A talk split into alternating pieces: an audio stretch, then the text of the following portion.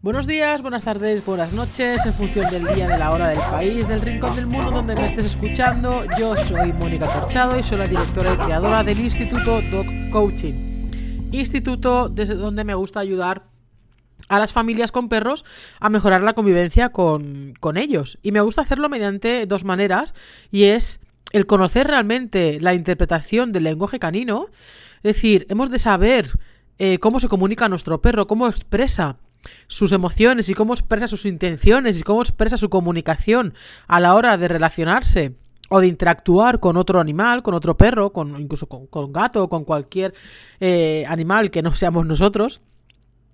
Y mediante también la gestión emocional, que, que es para mí la parte más importante, ojo, junto con, junto con este tema de lo que te digo del lenguaje canino. Creo que ambas van de la mano porque sin una eh, no tenemos la otra y sin la otra no tenemos la una. O sea, no sirve de nada gestionar emocionalmente las situaciones si no sabemos interpretar lo que el perro está diciendo en la situación. Porque precisamente el no saber interpretar la situación va a hacer que quizá tengamos unas emociones de miedo, de tensión, de angustia. Eh, de, de, de, inseguridad que, que, condiciona evidentemente lo que, lo que vayamos a hacer o, o lo que queramos hacer con, con, nuestro perro. Entonces esto para mí es vital. Y esto lo puedes hacer mediante di diferentes vías. Tienes la academia, que es un poco como la joya de la corona, donde tienes 13 cursos muy completos, además de, de lecciones semanales con la evaluación de los propios vídeos de los alumnos además de lecciones nuevas. Este año 2022, a ver si me acostumbro a decir 2022, eh, que es un número muy chulo. Espero que el año también sea igual de chulo, aunque nos espera un trimestre calentito. Um, este 2022 también se va a añadir cursos nuevos, como por ejemplo el del perro adolescente. Y se van a añadir también lecciones complementarias en los cursos que ya, que ya se hace, ¿eh? lecciones complementarias a los cursos que ya hay. En función de vuestras propias dudas, eh, yo cojo, grabo una lección y la subo al curso que corresponda.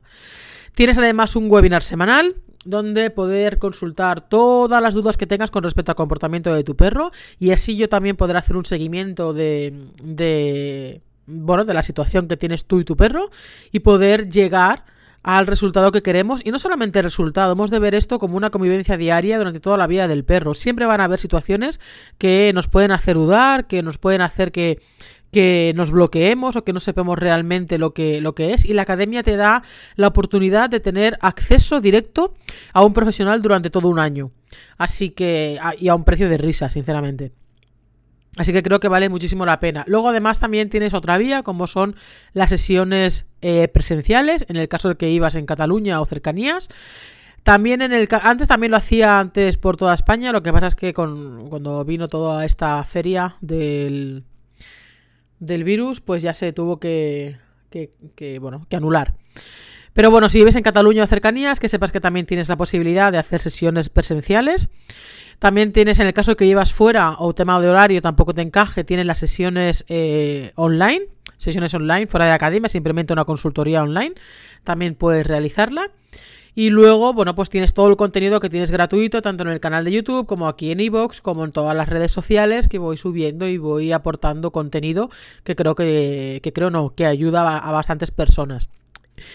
Dicho todo esto, que nos hemos estirado bastante, Hoy el episodio va a ser diferente, no voy a aportar muchísimo contenido así, o sea, no tengo un tema específico.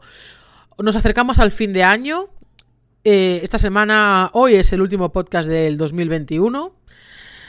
No sé cómo habrás pasado las navidades, eh, Nochebuena, Navidad, espero que bien.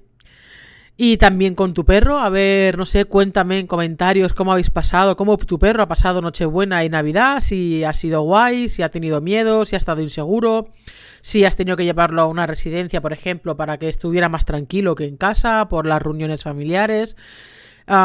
Son días en los que evidentemente hay cambios de rutina porque primero estamos de vacaciones, bueno, la gente, mucha gente está de vacaciones estos días, evidentemente son días festivos. Eso quiere decir que estamos más tiempo en casa. Y no solamente esto, sino lo que es la propia fiesta navideña, ¿no? En las calles, pues el ambiente es diferente. Hay muchas, en las ciudades hay mucha iluminación. que esto los perros también lo notan, evidentemente, esa ese exceso de iluminación a veces en las ciudades también está ahí presente para el perro, ¿no? No, no, es, no es inerte a eso. Luego, pues evidentemente estos los cambios de rutina, eh, a lo mejor estamos más tiempo de compras, eh, venimos con regalos y tal. por parte de los niños hay más excitación, que si Papá Noel, que si el cagatío, que si tal. Los niños no tienen cole durante estas fechas tampoco, en el caso de que tengas hijos. Hay una serie de cambios de rutinas que los perros lo notan. Y luego ya no te digo nada de las preparaciones de las mm, comidas o cenas, donde mejor vienen familiares y que en vez de comer y cenar los típicos de siempre de casa, pues a lo mejor nos reunimos 10, 12, 15 o 20 personas en casa con todo lo que eso conlleva, ¿eh? que si vienen los primos, los tíos, los sobrinos, los no sé qué, más niños, eh, más gente, eh, un tono de voz quizá mejor más alto. Bueno, y esto es lo que conlleva, ¿no? El hecho de más, más, pues no sé, si alguien todavía hoy día canta villancicos con la pandereta y todas estas cosas, algo que se hacía antaño y que ahora se ha perdido. Eh, pero bueno, los típicos, ¿no? Los villancicos, la pandereta, no sé qué, no sé cuánto, los niños, los regalos. Eh, ay, no sé qué. Y quieras o no, es un ambiente más excitable para el perro. Entonces, bueno, no sé cómo lo has pasado, cuéntame. Ahora viene Nochevieja, viene Año Nuevo. Y un poquito más adelante vienen los Reyes Magos. Eh, a menos aquí en España se celebran los Reyes. Y bueno, pero bueno, vamos paso por paso porque esta semana lo que tenemos es la Nochevieja. Otra fiesta en la que, pues también, ah, pues evidentemente hay un ambiente festivo en la gran mayoría de las casas. Entonces, yo no sé, eh, o sea, hay perros que esto lo llevan bien hay perros que esto lo llevan mal. Hay perros que, por ejemplo, tienen protección de recursos y que cuando hay gente hay que tener mucho cuidado. Y esto, de verdad, eh, no debemos de dejarlo. No debemos de dejarlo aparcado. Si tu perro tiene algún, entre comillas, problema de comportamiento, bien sea inseguridad frente a las personas, bien sea desconfianza simplemente, bien sea protección de recursos en cuanto a tema de comida o juguetes o tal, bien sea tenga protección de espacio, eh, tienes que tenerlo en cuenta a la hora de que, venga gente a casa y, a la hora de que la gente interactúe con el perro, porque hay una dichosa manía de, eh, de que todo el mundo le dé por tocar al perro, cuando a lo mejor al perro no le gusta que le toquen. Y, y esto pasa. Y luego, ay, es que ha marcado, ay, es que no sé qué. Bueno, es que antes de meter a 20 personas en casa o 10 personas en casa, has de saber, has de tener en cuenta a tu perro. Has de saber si es desconfiado, si tiene inseguridad, si tiene miedo, si tiene pánico a las personas, qué es lo que tienes que hacer, qué es lo que debes hacer, que tenga un lugar más tranquilo en la casa. En el caso de que tenga protección de recursos, por ejemplo, que hay bastantes casos, eh, pues avisar también a las personas que vengan a tu casa primos, sobrinos, tíos, etcétera, de que, oye, eh, si el perro tiene algo, un juguete o lo que sea, que lo está mordiendo, lo está royendo, está jugando con él, tal, que no se lo intenten quitar eh, así de buenas, porque le va a pegar un marcaje de órdago, ¿vale? Y ya no digo nada en el caso de que haya niños. Entonces, es de vital importancia, porque luego pasa lo que pasa, y luego al final las de perder las tiene el perro hemos de ser responsables y si tenemos un perro que tiene protección de recursos, porque es lo, una de las cosas más habituales, por desgracia, eh, el tema de la inseguridad y el tema de la protección de recursos en, estos, en el tema de casa es lo habitual.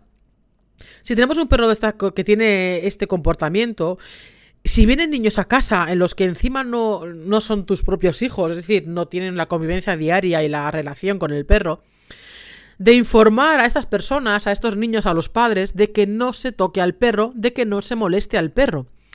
Porque, insisto, le he dicho esa manía de que ah, eh, cuando hay un perro en la casa hay que tocarlo, hay que molestarlo, hay que abrazarlo, hay que... No, hay perros que no les gusta ser tocados, hay perros que no les gusta ser molestado. Y eso no es ningún problema. Porque eso es otra cosa. Hay gente que ve esto como un problema. No es que mi perro no le gusta que le toquen. ¿Y? ¿A ti te gusta que te toquen extraños? Supuestamente, seguramente no. Seguramente si alguien extraño te coge y te intenta tocar la cabeza en la calle, pues mm, quizá le vas a decir de todo menos bonito. ¿Vale? Y ya no te digo si alguien te intenta abrazar, eh, alguien que no conoces, pues eh, el empujón y, y, el marcaje tuyo hacia la persona también va a ser de órdago, ¿vale? Incluso hasta una denuncia. Digo esto porque parece que el perro tiene que hacer cosas y tiene que permitir cosas que ni tú las permitirías. Entonces dejemos de ver al perro como alguien o algo que tiene que dejarse hacer de todo porque es un perro y punto, que esto lo he escuchado y me hierve la sangre, o decir, ay no, es que, vamos, mi perro marca a un niño y, y, es que lo mato, no sé qué, porque el perro, o sea, si el niño quiere tocar al perro, el perro se tiene que dejar tocar. ¿Perdona? Cómprate un peluche y ese peluche lo podrá ser tocado por todos los niños del mundo. Pero no puedes tener perro. Con ese pensamiento, con esa cabeza, no puedes tener un perro. Entonces, respetemos, por favor, las preferencias. Hay perros que son muy simpáticos. Hay perros que les gusta mogollón la fiesta y que se integran de lo lindo de bien y que lo disfrutan con uno, con otro, con un niño, con el otro, no sé qué, no sé cuánto, y se permiten hacer de todo porque eh, ellos quieren. Pero en cambio hay perros que no. Y eso hemos de respetarlo. Y en su lenguaje lo vas a ver. De ahí la importancia de conocer el lenguaje del perro. Porque él, él va a hacer un montón de señales eh, conforme le está disgustando la situación. Pero si tú no eres capaz de verlo, si no eres capaz de identificarlo, evidentemente va a hacer, va, seguramente hay un marcaje. Y si el marcaje es al niño, ya tenemos la fiesta echada. ¿Vale? Se va a culpabilizar al niño, o sea, se va a culpabilizar al perro porque, porque el niño tiene derecho a hacer de todo. No perdona. Perdona, pero no. ¿Vale? Entonces, hay que tener en cuenta al, perro de la casa y hay que tener en cuenta que los niños, sobre todo los niños que vienen de fuera, tienen que saber si pueden tocar al perro o no pueden tocar al perro, no solamente los niños, ¿eh? también los adultos. Pero es que los niños tienen que estar supervisados por adultos, ¿vale? Ojito también con eh, acorralar al perro. El típico, o una vez más, los niños, porque al final los niños son niños, ¿vale?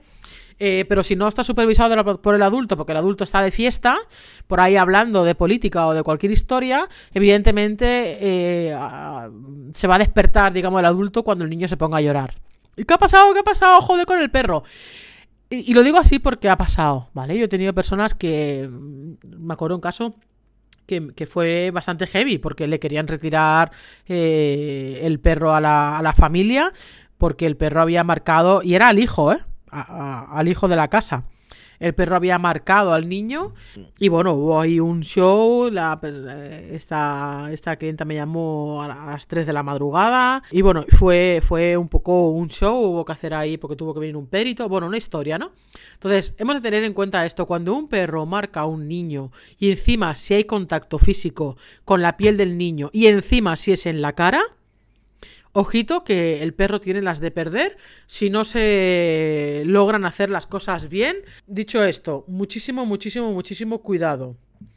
Si tiene protección de recursos, si tiene miedo, si tiene inseguridad, si simplemente no le gusta que le toquen, no le gusta que le molestan. Hay perros que son serios y no le gusta que le toquen las narices, ¿vale? Luego también está el caso contrario, perros que son muy amigables, que son un exceso de amigables y quizás se sobreexcitan demasiado. Entonces aquí también hemos de tener en cuenta que, oye, vale, sí, un ratito sí, pero hemos de tener en cuenta de que no sobreexciten al perro, de que no lo pasen de vuelta, porque luego ah, lo vas a sufrir tú después. Y luego, una vez, una vez más, el tema, cuando un perro se sobreexcita, es incapaz de pensar, entre comillas, es incapaz de em, tener acciones sabiendo lo que se hace. Es decir, es incapaz ya lo hemos hablado muchísimas veces y lo hablamos mucho en el episodio pasado, el equilibrio que tiene que haber entre la emoción y cognición. Cuando un perro se sobreexcita mucho, estamos hablando de que la emoción sube por las nubes, con lo cual su capacidad de razonar, de pensar y de tomar decisiones en la parte cognitiva se reducen al máximo. Entonces, por eso es importante que no sobreexcitemos al perro y que si vemos que si la fiesta que tenemos montada en casa está sobreexcitando el perro, oye, pues quizás tenemos que llevar al perro a un lugar más tranquilo para que mm, no esté, a lo mejor se pone ansioso o no para de ladrar porque se excita mucho. Pueden pasar mil cosas. Pueden pasar de un lado insisto, del lado de este de que se sobreexcite, o pueden ser por el otro lado, que es el que tenga miedo y que evidentemente también tenemos que hacer un esfuerzo porque el perro esté en un lugar tranquilo de la casa y no esté atemorizado porque hay mucha gente. Y esto es un poco lo que quería tocar hoy. Hoy es, eh, como digo, el último podcast del año. Espero que lo hayáis pasado muy bien esta primera parte, esta primera tanda de las fiestas. En España tenemos tres. La parte de la Navidad, la parte de la Nochevieja y la parte de Reyes. Mm, por si alguien se queda con ganas de fiesta. Y nada más, espero que tengas muy muy buena salida de año, espero que tengas una mejor entrada de año. Veremos a ver qué nos depara este 2022. Y nada más, sobre todo esto, intentar evitar por favor regalar perros por Navidad y por Reyes, no se regalan. Porque, ay, es que mi hijo se le antoja un perro. Si a tu hijo se le antoja un perro, bueno, cada caso es diferente, pero la gran mayoría es no, es que el perro te vas a tener que dedicar tú, no lo va a tener que... Eh, el niño perderá el interés en poco tiempo. Con lo cual la responsabilidad es plenamente del adulto, de los adultos. Entonces si los adultos no van a tomar conciencia y no van a tomar responsabilidad de la alimentación, de los paseos, de la salud y de la educación del perro, por favor, no tengáis perro por el mero hecho de que eh, es que el niño me, ha pedido un perro como regalo de Reyes tengamos un poquito de responsabilidad en este tema porque se regalan perros en Reyes y se abandonan en verano. Porque ya molesta para las vacaciones de tener en cuenta que el perro te va a condicionar la vida, en el sentido de que te va a condicionar las salidas, te van a condicionar eh, las vacaciones, te va a condicionar si tú estás enfermo en quién te puede cuidar al perro, te va a condicionar el tener que salir a pasear o sacarlo a hacer pipí o caca, eh, llueva, nieve, truene, eh, haga calor o lo que sea. Esto lo tienes que tener en cuenta antes de tener un perro. Si no, no tengas perro. Es tan fácil. No es obligatorio tener un perro.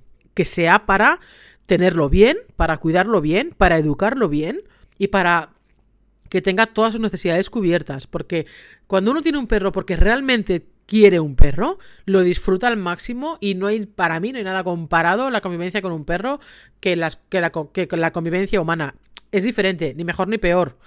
Es diferente porque para mí lo que aporta un perro no lo aporta jamás una persona. Insisto, ni mejor ni peor, diferente, ¿vale? La incondicionalidad que te aporta un perro, que te entrega un perro, jamás la va a entregar un ser humano que está libre, que está eh, totalmente eh, condicionado a los a los condicionamientos precisamente, ¿no? al conseguir cosas a cambio. Bueno, no me enrollo más, que tengas muy buena salida de año, que tengas una mejor entrada. Nos vemos en la semana que viene, que será el primer podcast del 2022. Y nada más, nos vemos por las redes, nos vemos en la academia y nos vemos pues allá donde nos tengamos que ver.